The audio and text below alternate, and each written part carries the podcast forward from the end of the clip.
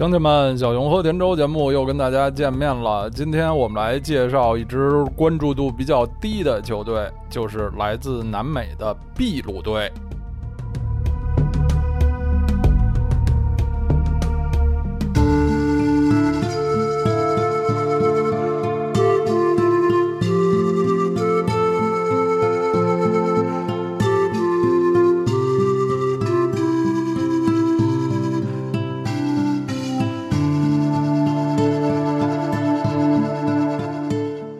我手头没有具体的资料啊，但是我相信秘鲁队应该是本届世界杯阔别世界杯时间最久的一支队，因为像巴拿马和冰岛队是历史上第一次参加世界杯决赛阶段比赛，说不上阔别，而秘鲁队真是已经阔别了。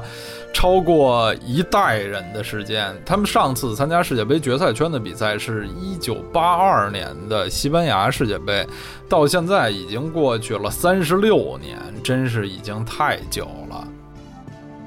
说起来，秘鲁队也算一支老牌球队，他们参加了一九三零年的第一届世界杯。此后呢，就远离世界杯达四十年之久，直到一九七零年才回归。而七十年代正是秘鲁足球的黄金时代，他们拥有像库维利亚斯这样的世界级球星，在一九七零和一九七八年世界杯上都获得了很好的成绩，都打进了八强啊，这非常强了。但是呢，在一九八二年之后，他们就再也没有进入世界杯的决赛阶段，所以在大家的印象中，基本上基本上就没有这支球队。他们的传奇球星参加过三届世界杯的十号攻击型中场特奥菲罗·库维利亚斯。在世界杯上一共打进过十个进球，这个在总射手榜上也是数得着的优秀球员。在一九八二年世界杯之后的三十多年里，秘鲁足球就陷入了漫长的沉寂和低谷。这三十多年的时间里，南美足球除了巴西和阿根廷两强，永远坚挺。此外呢，像乌拉圭、巴拉圭、哥伦比亚，甚至秘鲁的近邻智利和厄瓜多尔，都曾经你方唱罢我登场。只有可怜的秘鲁，一直也没能盼来世界杯出现的那天。这个情况呢，直到2015年，他们的新教练阿根廷人里卡多·加雷卡上任，才有所改观。里卡多·加雷卡踢球的时候呢，是一名高大的前锋。他是八十年代前期阿根廷的国脚。他足球生涯最光辉的时刻发生在一九八六年世界杯预选赛中。那届世界杯的预选赛啊，阿根廷队踢得很吃力。我们都知道，最后在决赛阶段，墨西哥世界杯，阿根廷队是在球王马拉多纳的率领下夺冠了。但其实那届世界杯的预选赛，他们踢得非常费劲，最后的生死战正是对秘鲁队，阿根廷队必须要打平，至少打平才能出线。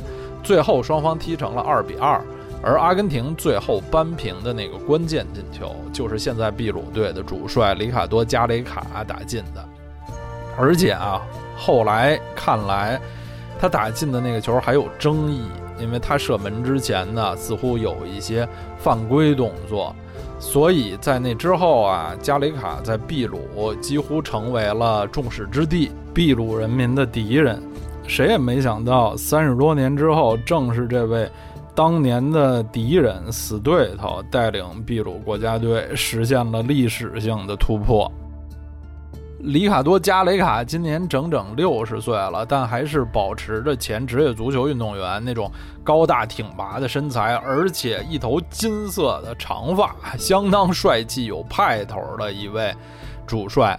他在退役之后呢，就进入了这个教练的行业。他踢球的时候就完全是在美洲，呃，度过自己的足球生涯，没有去过欧洲，执教的经历也从头到尾都是在美洲。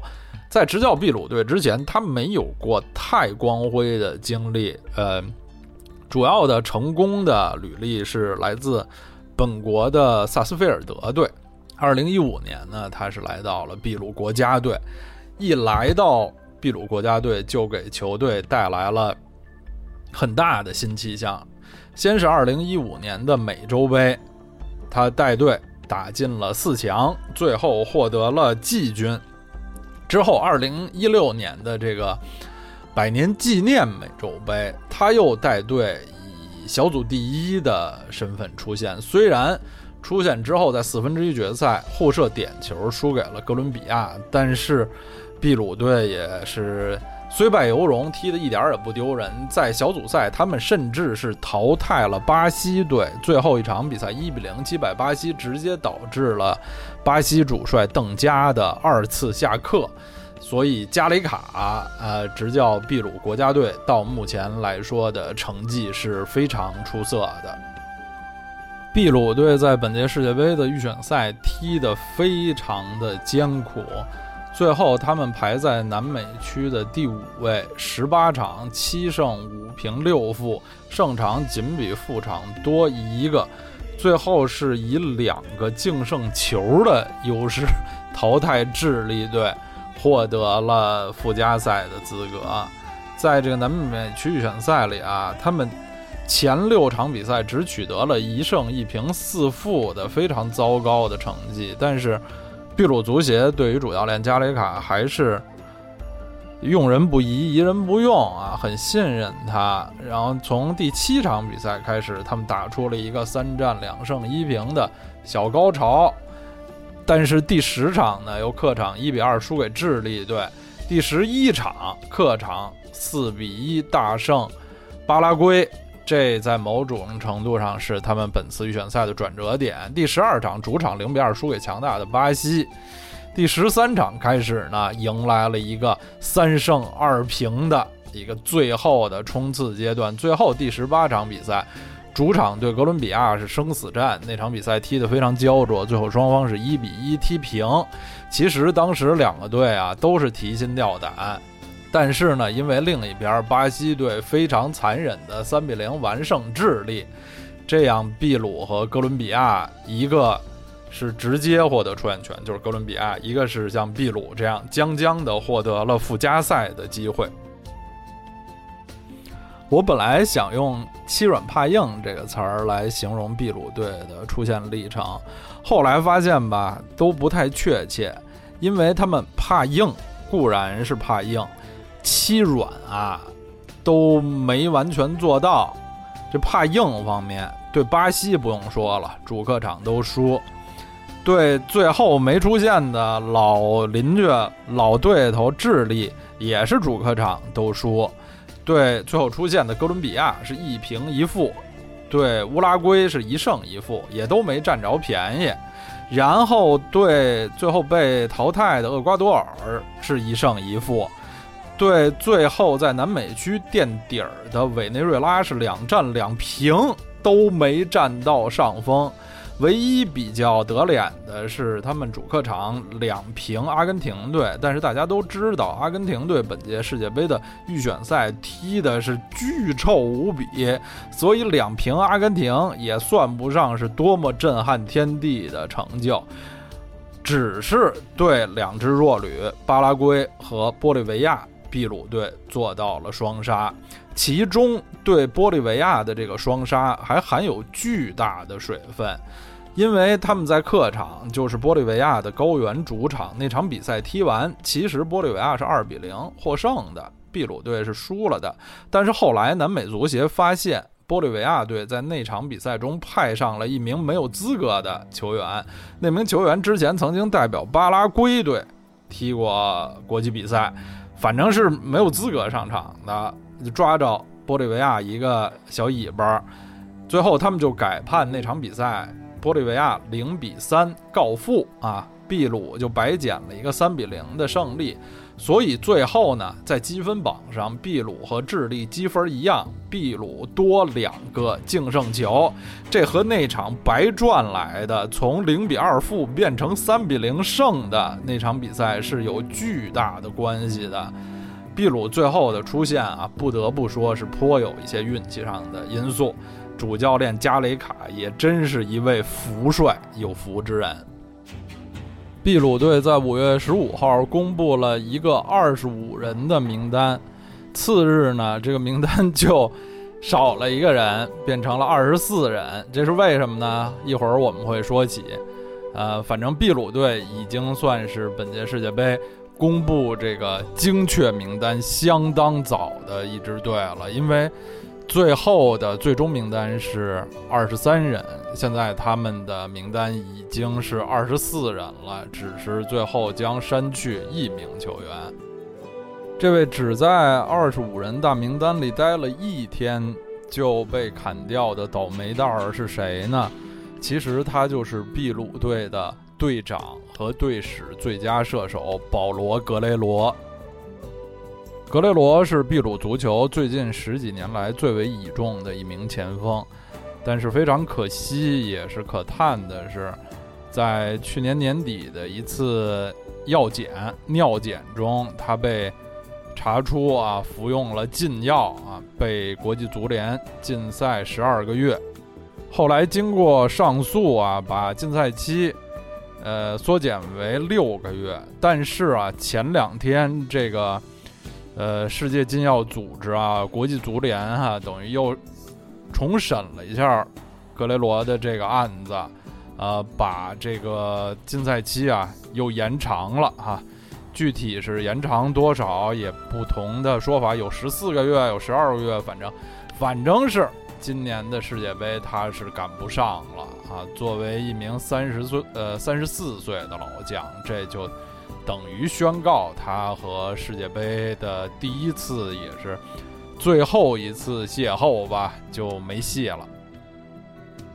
在前两年的世界杯预选赛上，格雷罗依然是秘鲁队最重要的球员之一。是球队的并列最佳射手，打入了五个进球。尤其是最后一场对哥伦比亚的生死战，在零比一落后的危难关头，就是他挺身而出，打进了一个任意球。虽然那个球啊是算作哥伦比亚门将奥斯皮纳的乌龙球，但其实是来自他非常精彩的射门。当然，那那个球啊，后来被发现其实是一个。间接任意球，就是如果奥斯皮纳不碰，恐怕那个球是会被宣告无效的。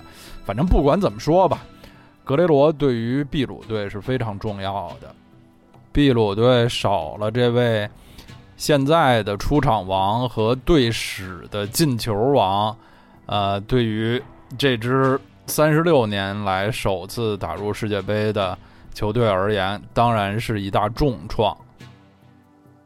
没了老队长，世界杯也还得踢，是不是？好在秘鲁队的前锋线啊，还有一名1984年出生、非常有经验的老前锋，在很大程度上呢，他将在世界杯上取代格雷罗的位置。他就是杰弗森·法尔范。拿到法尔范这名老将的数据，我最让我吃惊的就是他比我想象的要矮得多啊。有说他是一米七四啊，高的说是一米七八，反正是怎么也不到一米八。我一直以为他是一大个儿呢，在场上显得是挺威猛的一个人。法尔范可是在世界足坛成名已久了，十几年前吧，就是呃荷兰 PSV 埃因霍温的著名的射手，后来去了德甲的沙尔克零四。在沙尔克一踢就是七八个赛季吧，所以我现在一想，法尔范就是他身穿沙尔克的蓝色战袍的样子，而且一直保持着很高的进球率。后来，二零一五年他去阿联酋联赛淘金，本来以为这名球员就会从此在大家视野中消失了，结果呢，没想到啊。这个在阿联酋踢了有一个半赛季，然后突然去了俄超，去了莫斯科火车头，成为了莫斯科火车头的绝对主力。这个足球生涯的转折真是非常的神奇。一个南美人啊，去寒冷的俄罗斯踢球，而且岁数这么大了，还踢得非常好。过去这个赛季啊，火车头是俄超的冠军，法尔万也是其中的大功臣。呃，联赛出场二十二次，打进十个球。因为俄超联赛的这个射手进球不多，他这个十个球啊，就是数得上号的一个优秀的射手了。其实前场的攻击球员啊，多数人是随着年龄的增大。越踢位置越往后撤，比如前锋改打前腰，或者改打边路球员，或者边路的改打中路，呃，这个边锋改打边卫什么的。但是也有个别的球员呢，就是年龄越大，位置却越靠前。我能想到最典型的就是澳大利亚的卡希尔和秘鲁的法尔范。这法尔范三十三四岁了。去俄罗斯，反而本赛季主要是打正印中锋的位置了，非常的神奇。这个球员啊，在技术上没有什么缺陷，我觉得没有什么明显的缺陷。印象最深的当然是他的定位球、直接任意球和远射。呃，其实他虽然个子不高，但是头球也挺好的啊，速度也不慢。这个护球、传球，为队友创造机会啊，短传、长传都相当不错。呃，在前几年吧，前些年他竞技生涯高峰的时候，我都我就曾经想过，我说这是一位啊，就是从来没有参加过世界杯的非常优秀的球员。可惜看这样啊，这辈子是赶不上了。没想到呢，在岁数这么大的。这一年还终于赶上了一次，也是非常为他感到欣慰。在秘鲁队啊，他是绝对的十号啊，杰弗森·法范，在世界杯预选赛上也是有三个进球。历史上为国家队出战八十一次，二十四个进球。在格雷罗不在的情况下，他是这支球队绝对的第一射手，因为他的队友们没有一个国家队进球是两位数的。哦，对，忘了说法尔范老的另一大功绩啊，就是去年世界杯预选赛。秘鲁队不是费了那么大劲，先得到南美区的半张入场券，这半张怎么变成一张？打附加赛啊，附加赛对新西兰，客场零比零，回到主场二比零获胜。为他们首开纪录的是谁呀？当然就是老将法尔范了。秘鲁队这个大名单里只有三名正牌的前锋。呃，第二位是英超沃特福德队的安德雷卡里略。卡里略说起来，秘鲁队真是有点惨。卡里略是他们名单中唯一一位在欧洲五大联赛顶级联赛效力的球员。他身高一米八一，今年世界杯开幕的那天，六月十四日将度过自己的二十七岁生日。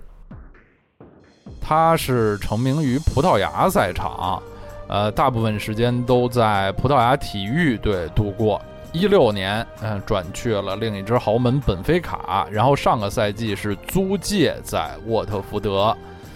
在沃特福德效力期间，他有一个进球，这也让他创了一个记录，就是英超历史上第一位破门的秘鲁球员。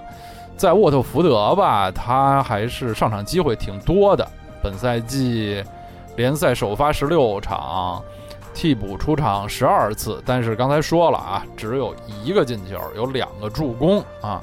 在前场呢，算是一位多面手，嗯，特点是盘带，嗯，技术比较好。而且很乐于回防，体能很充足，可能是教练都喜欢这种跑不死的球员吧。呃，呃，光从进攻来算呢，其实是，呃，射门啊，什么头球啊，这方面都显得粗糙一些。得分啊，确实不是他的强项。作为一个踢踢前锋的卡里略，在他的足球生涯中，单赛季联赛进球从来没有超过过五个。秘鲁队的最后一位前锋是小个子劳尔·鲁伊·迪亚斯，身高只有一米六七，今年二十八岁，在墨西哥联赛的莫雷利亚队效力。他在俱乐部球队有非常惊人的进球率啊，在这个最近两个赛季，俱乐部出场七十次打进了四十个进球，但是在国家队啊就没有这么高的进球进球率了，二十九场四球。他的成名之作啊，说起来非常不光彩，是二零一六年百年纪念美洲杯，当时秘鲁队在小组赛最后一战是一比零击败了巴西，也等于是淘汰了巴西队，导致了巴西队当时主帅邓加的下课。全场唯一的一个进球就是鲁伊迪亚斯打进的，但那个进球啊，明显是个上帝之手，是个手球，不是一件太光彩的事情。嗯，这小个儿球员长得也挺有特色的啊，个子小，但是这个鼻梁又高又鼻子又尖啊，鹰钩鼻子。呃，一个身体这么单薄又比较矮小的球员，可以在国家队踢前锋，这也可以看出啊，秘鲁队真的是还是这种很复古的南美技术流打法。说完了前锋，说中场。刚才我们说，格雷罗是秘鲁队在世界杯预选赛的并列最佳射手。那就是还有一位球员打进无球，他是谁呢？就是中场的埃迪森·弗洛雷斯，是秘鲁队的一员小将，今年二十四岁，身高也只有一米七零，在丹麦联赛的阿尔堡效力。嗯，这个小队员长得挺可爱的，长得像一个小土豆，据说啊是速度很快，技术也是很好。但是这个在丹麦联赛都说不上是丹麦联赛的强队踢球，这个踢踢的水平怎么样啊？在场上是一个什么什么架势，咱也没见过，那就等着世界杯见识他的风采吧。秘鲁队的中场发动机、进攻组织者是二十六岁的克里斯蒂安·奎瓦。在巴西的豪门圣保罗队效力，在圣保罗队穿十号，这可是很不容易的。想想圣保罗以前的十号都是什么人啊？像卡卡啊，更早的拉伊，然后以及奎瓦去接替的上一位十号甘索，呃，都是又高又帅的中场组织者，而。奎瓦身高只有一米六九，哎呀，这个秘鲁队中前场的这个身高真是比较成问题。但是啊，就是这么一位小个子中前卫，去了圣保罗，很快就征服了当地球球迷的心。虽然啊，奎瓦在秘鲁国家队的处子进球，就是攻破巴西队的大门，那是二零一五年的美洲杯啊。虽然秘鲁队那场比赛是一比二输给巴西，但是奎瓦表现很出色啊，打进了一球。奎瓦也是秘鲁队阵中的第一点球手，他在南美区预选赛中有四个进球，其中两个是点球，包括秘鲁主场对阿根廷的比赛，在中场前他主罚点球把比分扳平，秘鲁队那场是二比二逼平了阿根廷。秘鲁队的另一位攻击型中场是保罗·乌尔塔多，今年二十八岁，身高一米七七，在葡萄牙联赛的吉马良斯队效力，也是上个赛季葡超联赛中表现最好的攻击型中场之一。呃，首发二十一场，替补登场四次，打进了十一个联赛进球，还有五次助攻。中场他们的两名拦截手、防守球员，呃，一高一矮，矮的是约西马尔·尤图恩，也译成尤通。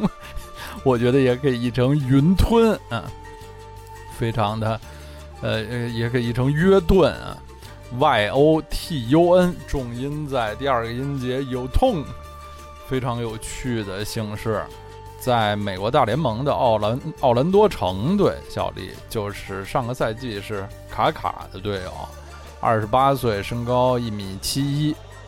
他还可以打左中场和左后卫，呃，高个儿呢是雷纳多·塔皮亚，二十三岁，一米八二，在荷兰的菲诺德队踢球，和云吞一样，他也是一个多面手，在俱乐部主要是打中后卫，还可以打右后卫。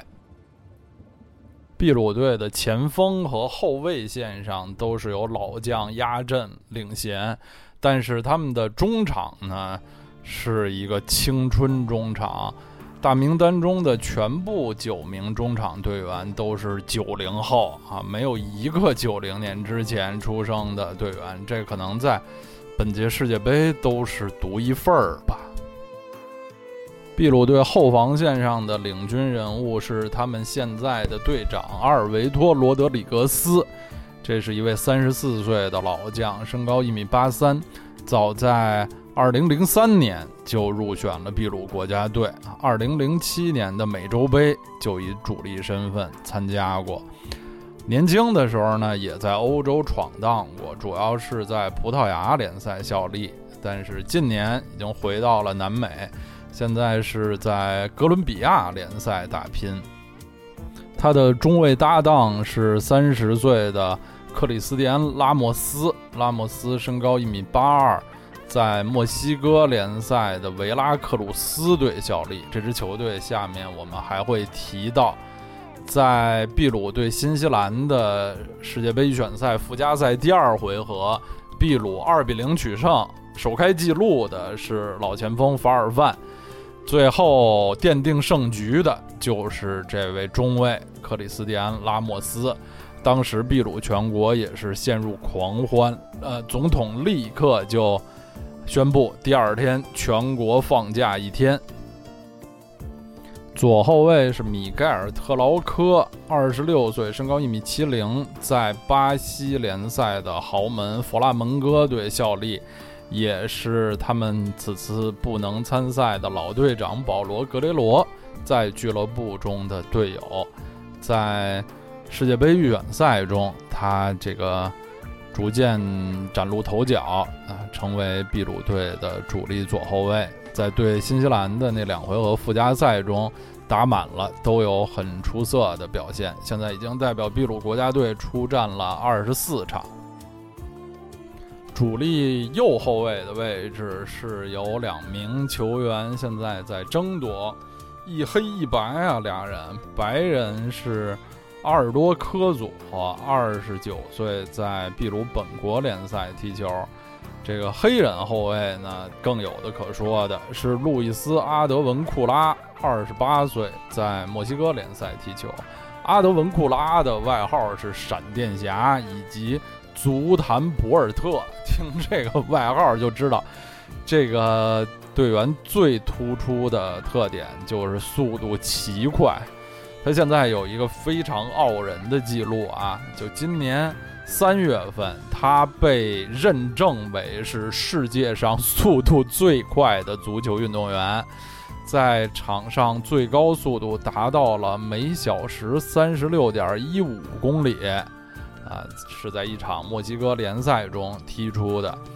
之前这个记录的保持者是皇马的威尔士大圣贝尔，贝尔的记录是每小时三十五点七公里，就是拉德文阿德文库拉比他又提高了不少啊。这个身高一米七七，今年二十八岁的黑人边卫啊，我们也。期望在今年的世界杯看到这位这个足坛博尔特的风采。秘鲁队这次能够在三十六年之后再次世界杯出现，他们的主力门将佩德罗·加拉塞是居功至伟。加拉塞今年二十八岁，身高一米八八，在非常非常欠缺高度的秘鲁队，他这个后防线上的高点就显得愈发重要了。从二零一四年开始，他进入秘鲁国家队，并很快就确立了自己主力门将的位置，随队获得了二零一五年美洲杯的季军。现在是在墨西哥联赛的维拉克鲁斯队效力。这个加拉塞的外形也很有特色，最主要的就是他的胡子，他不是那种那个连鬓络腮大胡子，而是还修剪的很整齐，两腮有那种呃黑胡子茬儿，很有特色的这么一位，基本上也算是黑人吧，黑人门将。他在国家队的替补卡洛斯卡塞达。本来啊，和这个主力加拉塞两个人在同一家俱乐部效力，都是墨西哥的维拉克鲁斯，也就是，呃，主力中卫克里斯蒂安拉莫斯所在的这家墨西哥球会。呃，本赛季因为这个卡塞达打不上比赛嘛，所以租借回了，呃，秘鲁国内的联赛，所有权还是属于维拉克鲁斯。就是我印象中，这种一个国家队的两名门将，一号、二号门将效力于同一支俱乐部的这个潜力啊，还是非常少的。之前的例子，我能想起来的一个是有那么几年，阿森纳有波兰国家队的两大门将什金切尼和法比安斯基。秘鲁队的阵容基本就是这样了，大家可以听出这是一支相当平民的球队。三条线上除了前锋老将法尔范，没有一个可以称得上是球星的存在。而且球队好像极度缺乏高度，不知道到了世界杯赛场上，他们面对同组的北欧的丹麦。还有澳大利亚这种身高马大的球队，和还有这个法国队，身体素质也非常出色，不知道能不能经得住这三支球队的冲击。当然，好处是，秘鲁队已经远离世界大赛时间太久了，他们的球员呢也大多在比较奇怪的联赛效力，可能。其他的球队对他们的熟悉程度啊比较差啊，研究没准儿也不太够啊。他们是在暗处，其他队在明处。秘鲁队还有一个非常有趣的、神奇的记录，就是虽然他此前只参加过四届世界杯，但是在每届比赛中都与最终的冠军相遇了。一九三零年，他们遇到了乌拉圭，当然是输了。呃，然后一九七零年遇到了巴西，当然也是输了。呃，一九七八年他们是遇到了阿根廷，零比六惨败。但这两次啊，他们都是在。呃，决赛阶段小组出现，总的来说踢的是相当不错的，是被这两支未来的冠军所终结。然后，一九八二年，他们在小组里遇到了未来的冠军意大利队，和意大利队踢成了一比一平。这个秘鲁队的这个奇特的记录，或者说是他很光荣的地方吧，法国队知道了肯定会暗自欣喜，因为在。和秘鲁队分在同组的三支球队里，最有冠军相的当然是法国队了。不知道秘鲁队这个神奇的记录是否能在本届世界杯延续？好，这就是我们对秘鲁队的介绍，下期再见。